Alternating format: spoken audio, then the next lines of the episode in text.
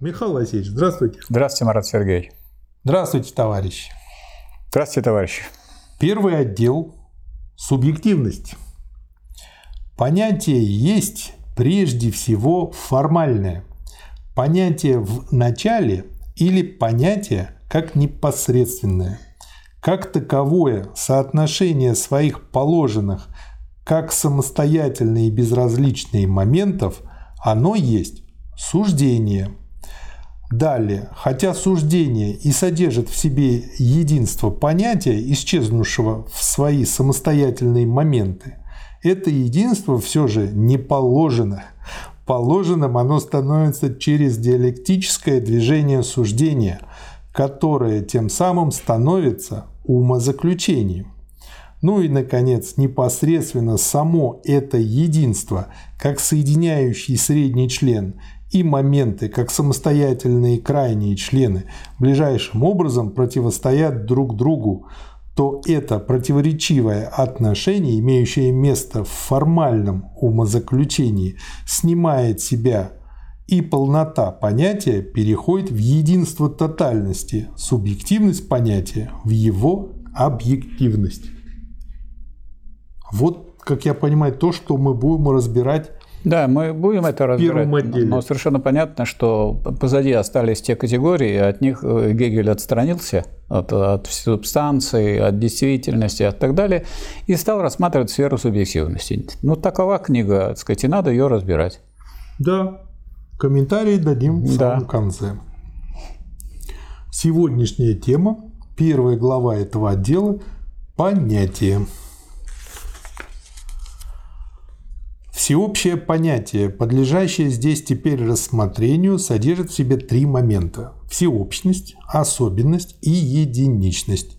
Различия и те определения, которые понятие сообщает себе в процессе развлечения, образуют собой ту сторону, которая раньше была названа положенностью, так как в понятии последнее тождественно в себе и для себя бытием, то каждый из этих моментов есть столь же все понятие целиком, сколь и определенное понятие, а равно и некоторое определение понятия. Вот это очень важно понимать, что не так вот просто есть три разных понятия, да. а каждое понятие в силу того, что оно неотделимо например, а, всеобщее неотделимо от особенного и единичного, единичного неотделимо от особенного и всеобщего, и особенно неотделимо от единичного и всеобщего.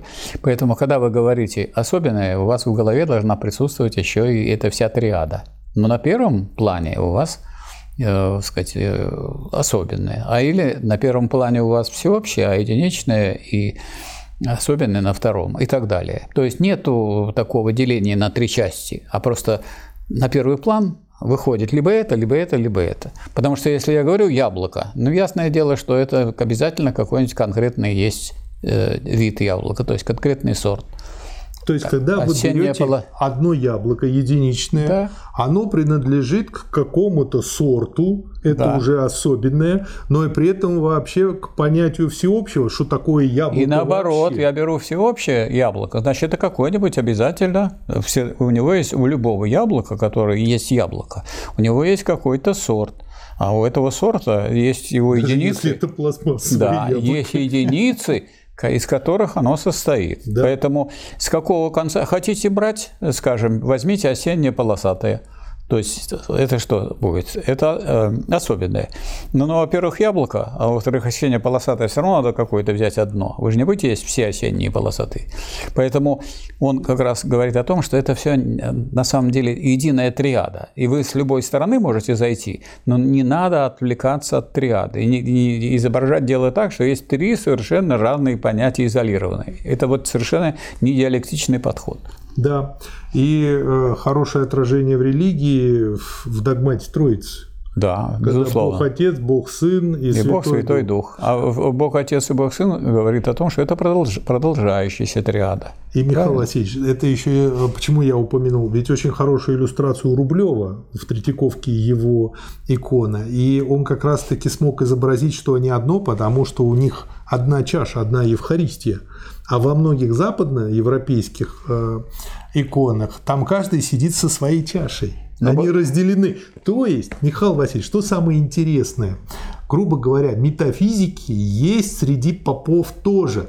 Причем это западный был больше подход. И то, Да. что вот был разлад церковный между нашей церковью и западной, христианской, они по поводу этого кучу копий сломали. Ну а Бога-то кто родил? Богородица. Поэтому не надо этими тремя ограничиваться. Да. Возьмите еще четвертую. А то- то она она точно, сразу она, родила. она человек. В том-то и дело. Богородица родила и того, и другого, и третьего. И наш мужик становится нашим только когда на троих. Да. Не на двоих, не на четверых, да, на троих. Да, обид. И чем Три интересна та обязательно. статья Раушенбаха, которая называется «Логика троичности», он попробовал найти в математике какую-то структуру, которая хоть как-то отражает, и нашел ее. То есть можно еще для тех, кто хочет самую простую иллюстрацию вот этой троичности, э, это вектор, а это его координаты x, y, z. Он двигается, они меняются, они всегда каждая по-своему меняется и работает, но они образуют единое целое. Ну, как вы понимаете, в математике сразу это испортили, потому что придумали вектор э, с значениями. Там их Ну, много. Как говорится, дай математикам что-то, они придумают. Да. Так оно и есть. Идем дальше. Пункт А. Всеобщее понятие. Сущность выросла из бытия, а понятие из сущности стало быть также из бытия. Очень важно это. Ну да, Понятие выросло из бытия. Если ствол вырос из корня, ли, э, ветка из ствола, значит, ветка выросла из корня тоже. Значит, понятие можно рассматривать и как категорию бытия. да, Правильно, если она выросла из бытия. да. Вот это, поэтому, и- поэтому мы и говорим, что он не- Гегель материализму не противоречит. Да. Да. Идеалист, вот Ленин даже так писал, что в этой книге идеалиста Гегеля меньше всего идеализма и больше всего материализма. В своих замечаниях в 29-м томе, когда он писал конспект науки логики Гегеля. Бытие в своем переходе в сущность стало видимостью или положенностью, а становление или переход в другое – некоторым полаганием. И обратно. Полагание или рефлексия сущности сняло себя и восстановило себя в виде чего-то неположенного, в виде первоначального бытия. Понятие есть взаимопроникание этих моментов, так что качественное и первоначально сущее имеет бытие лишь как полагание и лишь как возвращение внутрь себя. А эта чистая рефлексия в себя есть безоговорочно становление другим или определенность, которая именно поэтому есть равным образом бесконечная, соотносящаяся с собой определенность. Поэтому понятие есть прежде всего абсолютное тождество с собой. Это чистое соотношение понятия с собой, являющееся этим соотношением вследствие того, что оно полагает себя через отрицательность, есть всеобщность понятия. Всеобщее есть такое простое, которое вместе с тем есть самое богатое внутри себя самого или ибо оно есть понятие. А что делают у нас граждане, которые это не изучали или, так сказать, думают, что они, так сказать, де- действуют правильно? Они берут э, ка- какой-нибудь род э, объектов и берут некую середину, то есть, ну что будет, вот что является для них э, одинаковым. И вот это одинаковое, что может касаться только внешней формы, совершенно не, не главное, не существенное и так далее, и берут за общее, и называют это всеобщим. То есть вместо того, чтобы при изучении кроликов исследовать, как кролики размножаются, что они едят, посмотреть их в развитии, в общем, А общая шкурка, подобное, шкурка общая. берут и говорят, он мохнатенький, он ушастенький, Да. любит морковку. и все, что соответствует этому, есть кролик. И тогда Нет, под эту категорию кролик это может есть, и медведь попасть. Кролик это есть то, из чего можно сделать шапку. Поэтому- Шапку из всего можно Вот и сделать. все. Вот это и есть кролик. И все кролики. Да, ужас какой. Да. Всеобщее есть свободная мощь. Оно есть, оно же само и захватывает свое другое. Но не как нечто насильственное, а как то, что скорее в этом другом покоится и находится у себя самого. Мы его назвали свободной мощью, но мы также могли бы назвать его свободной любовью безграничным блаженством, ибо оно есть отношение к развлеченному лишь как отношение к себе самому.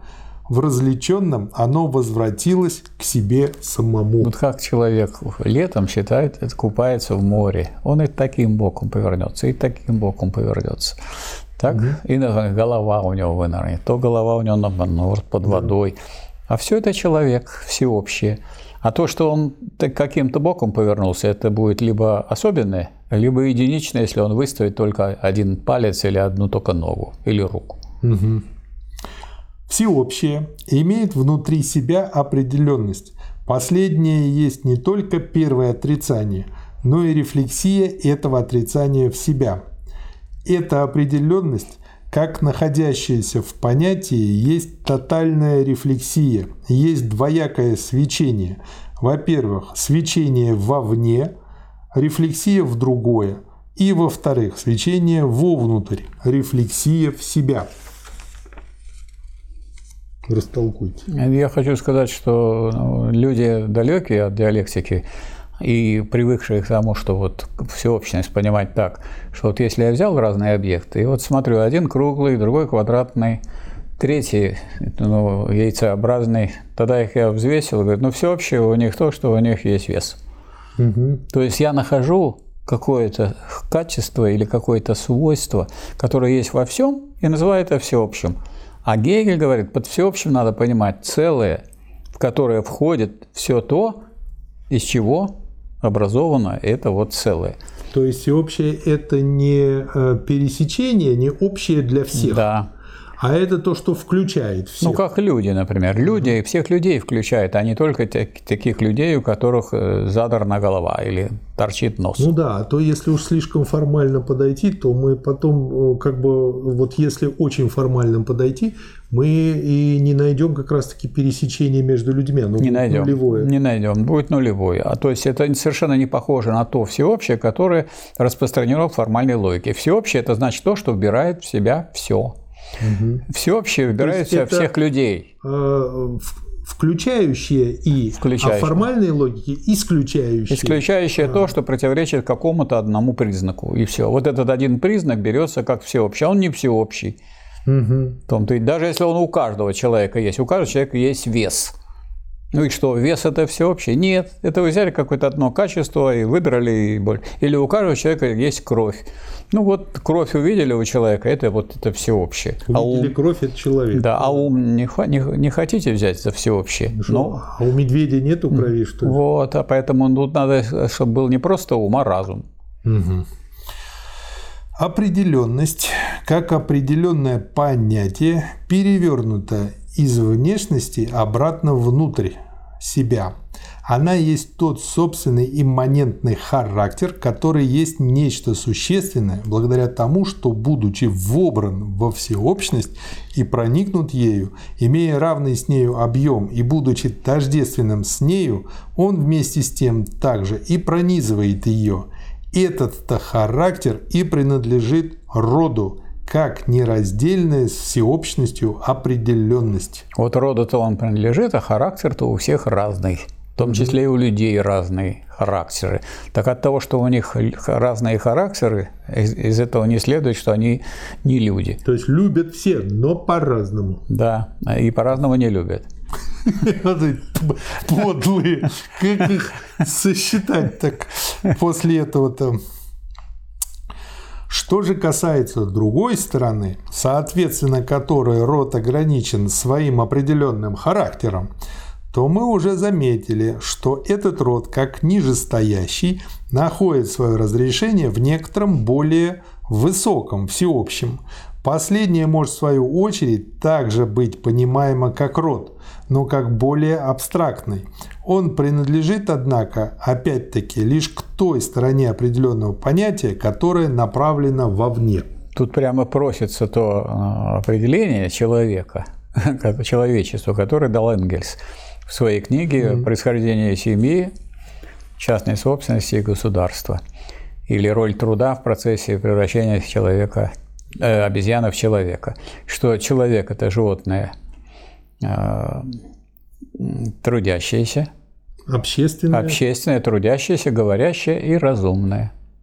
А не то, что мы выхватили одну какую-то черту, говорю, вот люди, это, у которых есть вот это свойство, и все. А надо взять всю эту совокупность и взять ее в целом и в единстве. Угу. И если вот подвести резюме вот этого параграфа, очень кратко скажите, что такое всеобщее, как резюме? Всеобщее не то, которое, сказать, то общее, которое мы нашли у самых разных, а то, что в себя включает все единичные и особенные. Угу. Понятно.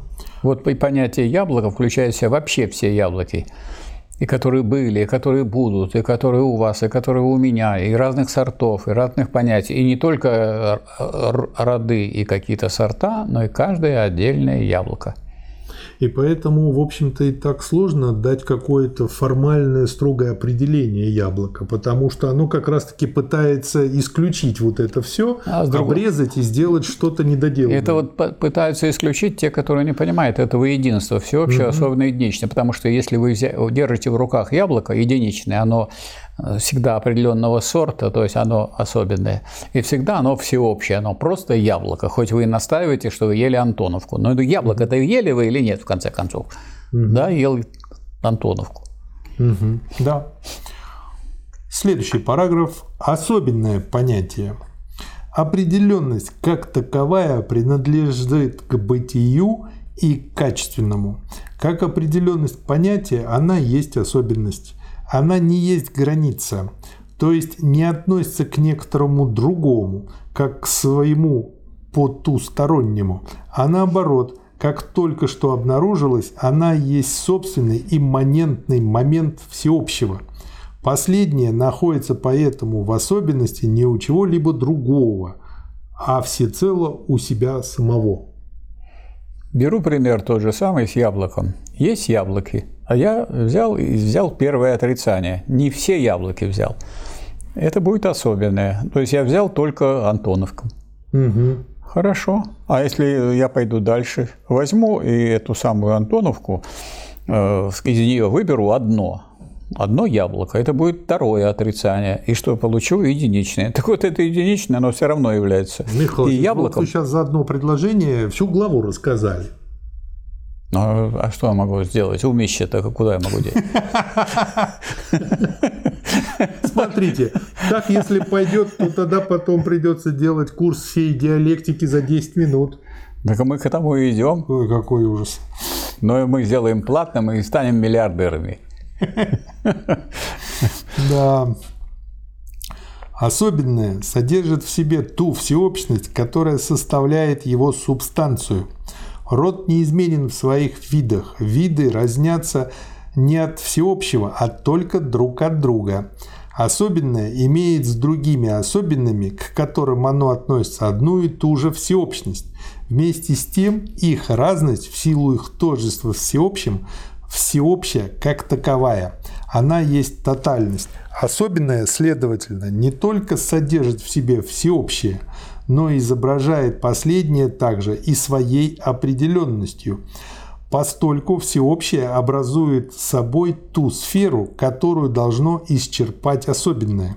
Это тотальность, поскольку определенность особенного берется как голая разность, выступает как полнота. Виды в этом смысле – постольку даны полностью, поскольку именно их не имеется больше того, чем перечислено. Ну да, полная группа событий. Для них нет никакого внутреннего мерила или принципа, так как разность именно и есть то лишенное единства различия, в котором всеобщность, представляющая собой сама по себе абсолютное единство, есть лишь внешний рефлекс и некоторая неограниченная случайная полнота. Идем в зоопарк. Подходим, подходим к клеткам, в которых содержатся олени. Спрашиваем, а сколько вот этих э, видов оленей есть? Нам вот и перечисляет все виды этих оленей. И вот мы получаем тогда вот это всеобщее олени, событий. полную группу событий, все олени перечислены. И э, ничем они в этом смысле, любая группа не хуже, чем вот другие. И, наконец, вы подходите к тому оленю, который вам понравился.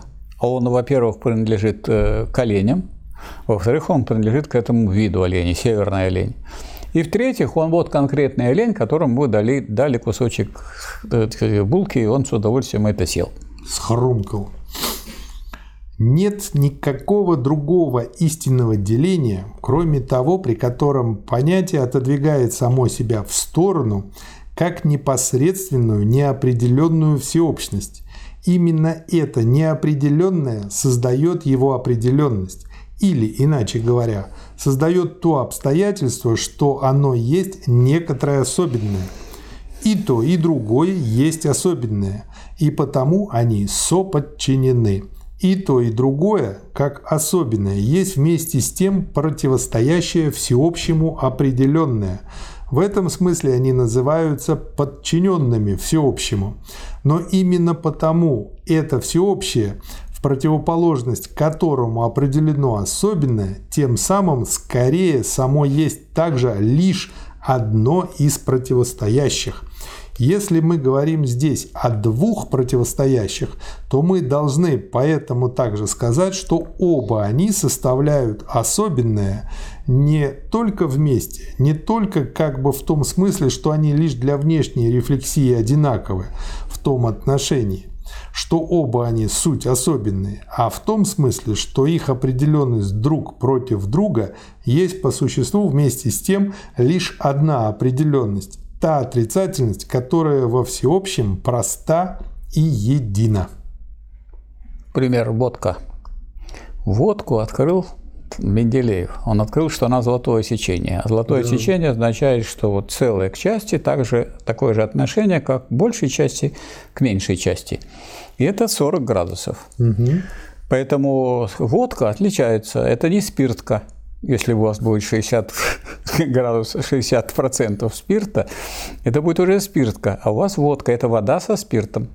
И вот эта вода со спиртом обладает такими свойствами, что она не раздражает, что ее можно использовать тогда, когда у вас какие-то повреждения на коже, промывать и так далее для таких целей. Спрашивается, э, как отличается, как э, отлич, э, отличаются разные виды водки? Да как, как их, они отличаются названиями и ценой. Все это водка. Михаил Васильевич, а вот мне сейчас мысль пришла в голову. Можем мы тогда полагать, что вот все такие числа, которые вот золотое сечение, корень квадратный из двух, да. Э, число пи там и прочие, да. что они по сути дела являются механическим отражением живого. Ну, конечно, ага. обязательно. Что-то они отражают всегда. Потому что, ну, скажем, падение – это э, э, ускорение. Там же квадрат. Угу. Вот квадрат там есть, t, t, t квадрат – Поэтому он здесь не случайен. И это в физике постепенно открывается, и в химии открываются такие зависимости. Вы сейчас сказали квадрат, я вспомнил институтский анекдот, когда студент выпал из поезда и говорит, хорошо, что пополам. Его спрашивают, что, МВ квадрат пополам. Был бы не пополам, был в два раза хуже. Да-да-да. Что касается полноты, то оказалось, что определенность особенного полностью исчерпывается различием всеобщего и особенного, и что лишь эти два определения составляют его особенные виды. Ну, правильно, если у нас есть полная группа событий, там уже не придумаешь что-то еще. И потом обратите внимание, что он выступает все время против э, обособления, против растаскивания того, что на самом деле едино. Потому что никаких всеобщих, которые не состояли бы из особенных, не бывает. Не бывает таких родов, которые бы не состояли из видов. Видов может быть больше, может быть меньше, там виды попугаев, виды обезьян. Но это род обезьян. Если он есть род обезьян, то он так или иначе исчислен, перечислен. А с другой стороны, это как раз и такая подсказка для исследователя, который вот выстраивает это, вот, например, дерево видов, да, вот, и если у него там образуются вот эти дырки, не заняты. То ищите ничем. еще. Значит, ищите еще. Так еще также, Мендель, также Менделеев смотрел, как э, сказать, меняются веса атомные, и постепенно пришел к тому, что есть такие элементы, которые еще не открыли, и указал их, так сказать, свойства. Ну, он был гений. А их открыли. Да. А некоторые считают, что он просто взял чемоданчик и передвигал. А это, а это вот метафизики так полагают. Я думаю, уверен, что Менделеев был знаком с диалектикой в той или иной степени. Безусловно, потому что он, видите, он на самом деле он показал э, систему элементов как единое целое, что эти элементы не являются отдельными элементами, а они отличаются, и чем еще отличаются атомными весами, и, а дальше дальнейшее развитие показало, что там разное количество атомов, разное соотношение нейтронов там, и протонов и так далее, и так далее. Можно сказать, что таблица Менделеева – это очень хороший образ, там, метод, подход, прием, который показывает, как механизм переходит в химизм. Ну, химизм – это соединение разных элементов, а тут еще и перехода нет. Тут они просто вместе взяты. Ну, я имею в виду, они, что... Он подход к химизму. Да, то есть он благодаря этой табличке, там сразу видно, здесь столько атомов, здесь столько, здесь там. И, и если они будут подобное. соединяться, получится то-то, то-то да, и то-то. Да, то есть он дал а, основание. Да, потому что вон соединение железа и, и кислорода. Это что, феррум 2О3, а есть феррум 3О4. В чем разница? А вот разное количество, разное соотношение, совсем другое дело получается. Да. Дальше длинная цитата, а, но как бы прямо оно Гегелем по ЕГЭ. Определенность есть абстрактная, противостоящая другой определенности. Однако эта другая определенность есть лишь сама всеобщность. Последнее постольку есть абстрактная всеобщность и определенность понятия, или особенность есть опять-таки нечто иное, как определенная всеобщность. Когда идет речь об определенном понятии, то обыкновенно имеется в виду исключительно лишь такое абстрактно всеобщее.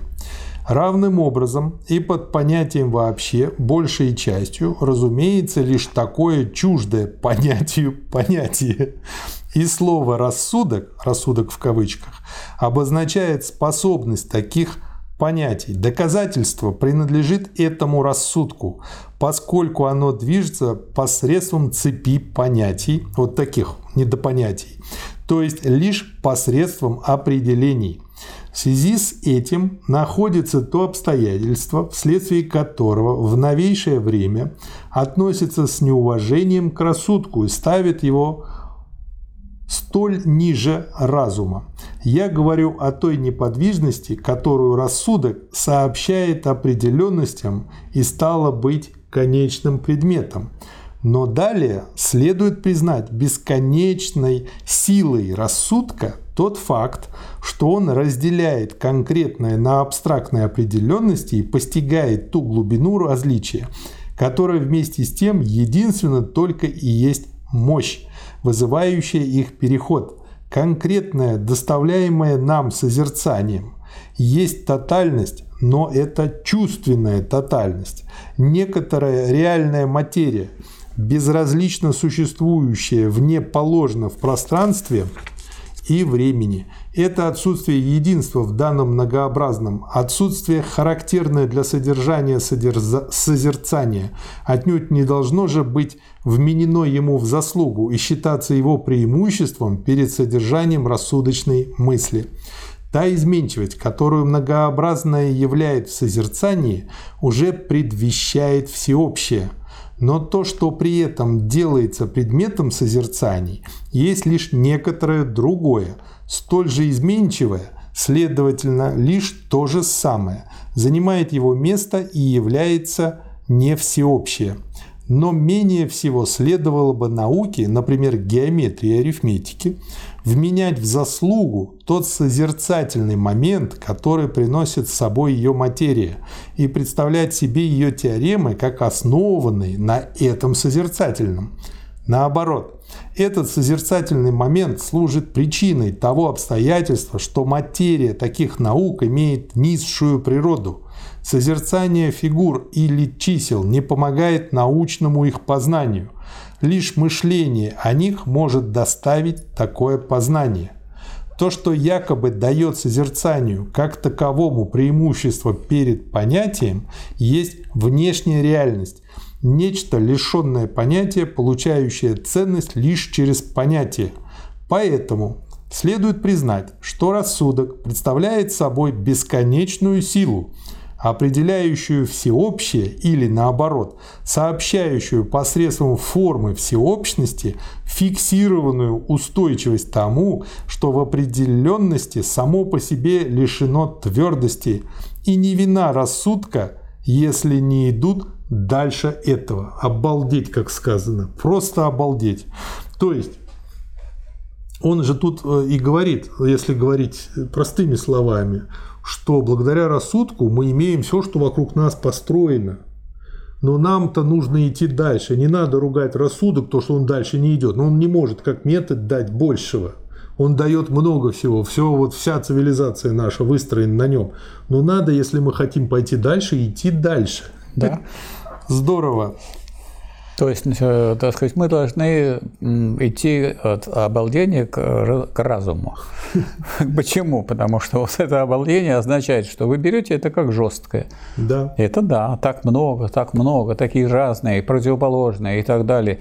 И это очень важно и нужно, чтобы это было закреплено, потому что 2 – это не 2, то есть не 3, а 3 – это не 7, треугольник – это не квадрат и так далее, и так далее. Но на этом-то все не кончается. То есть уже в теоремах математических все это соединяется, потому что выясняется, что вот нужно вот это доказать, исходя всего лишь из вот такого различия и вот такого единства. Ну да. А, а постепенно, а постепенно вот эти самые математические теоремы входят, можно сказать, в ткань физически физических и химических э, научных произведений, которые уже берут более так сказать, э, сложные объекты. И, наконец, если мы возьмем уже органическую химию, если мы возьмем биологию вообще и медицину, которую, про которую Гегель говорил, что вот пока она еще не построена как система знаний, в силу своей трудности.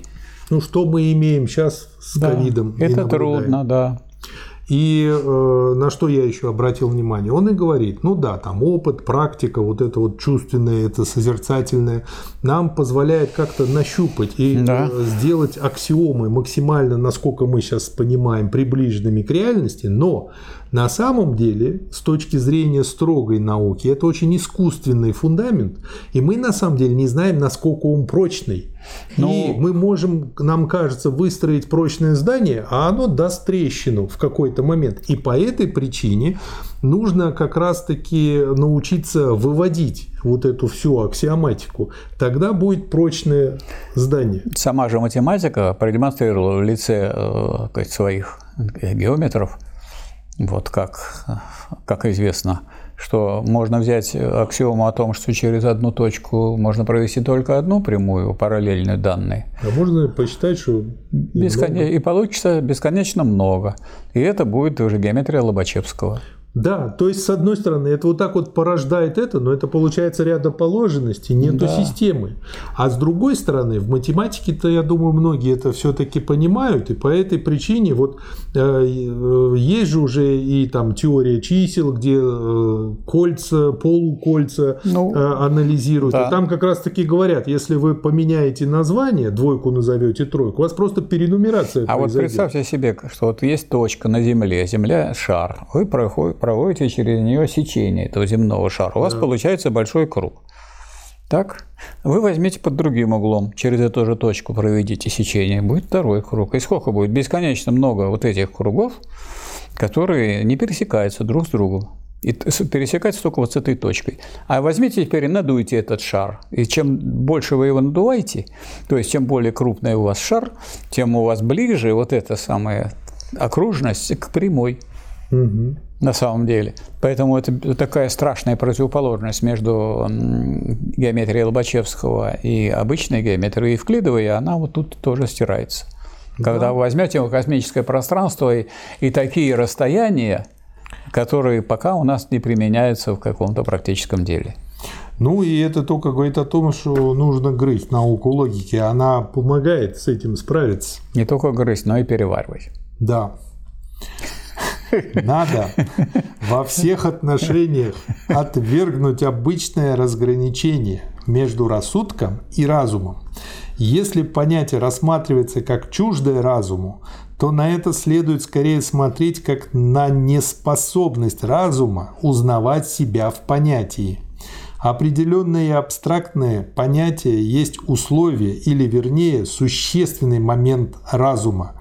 Оно есть одухотворенная форма, в которой конечное через ту всеобщность, в каковой оно соотносится с собой, возгорается внутри себя – положено как диалектическое, стало быть, есть само начало явления разума. То есть смотрите на рассудочность как на начало явления разума. И смотрите на рассудочное как на то, что не является разделенным. Оно все связано одно с другим, а связанное вместе, оно есть то, что является разумным.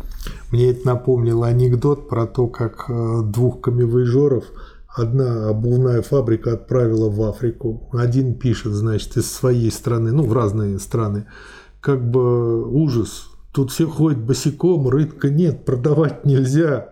Как бы возвращаюсь, в общем, с отрицательным результатом, а другой присылает Значит, тут все ходят босиком, колоссальный рынок, шлите побольше.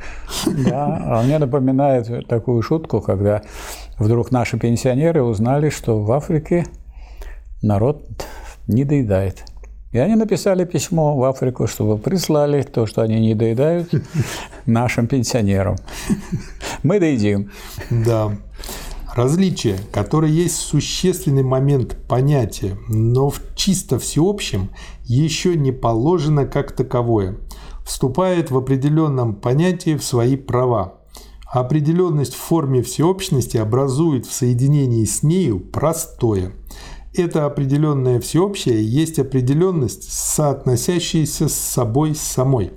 Определенная определенность или абсолютная отрицательность, положенная особо, но соотносящаяся с самой собой определенность есть единичность.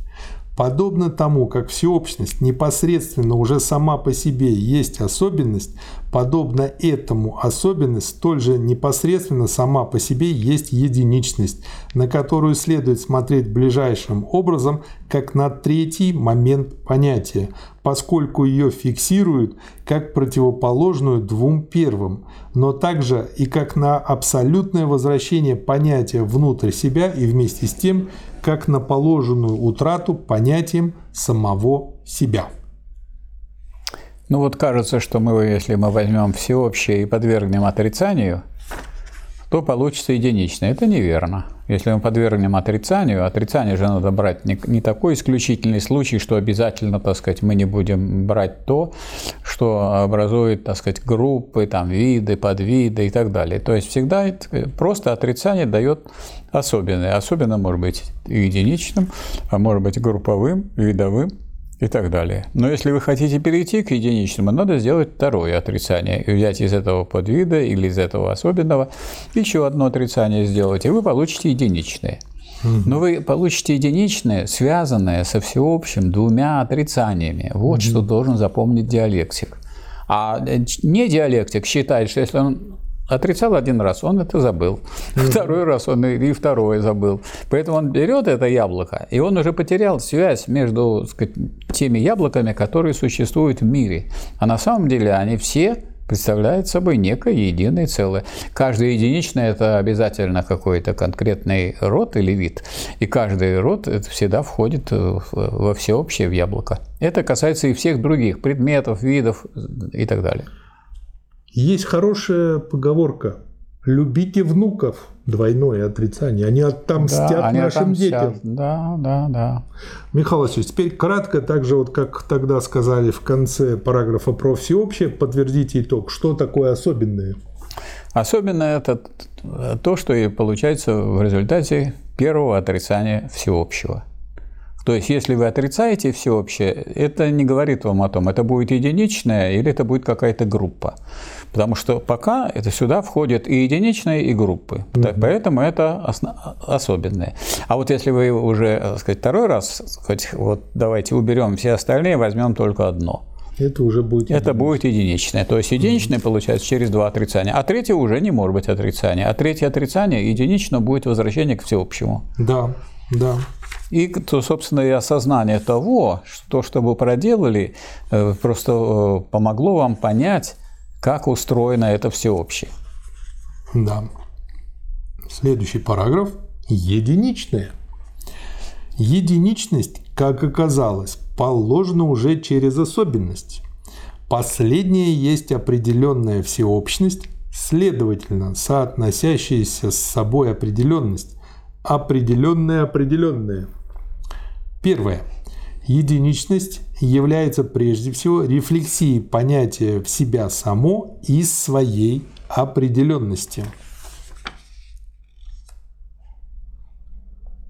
Возвращение определенного понятия в себя означает, что оно имеет такое определение, по которому оно в своей определенности есть все понятие целиком.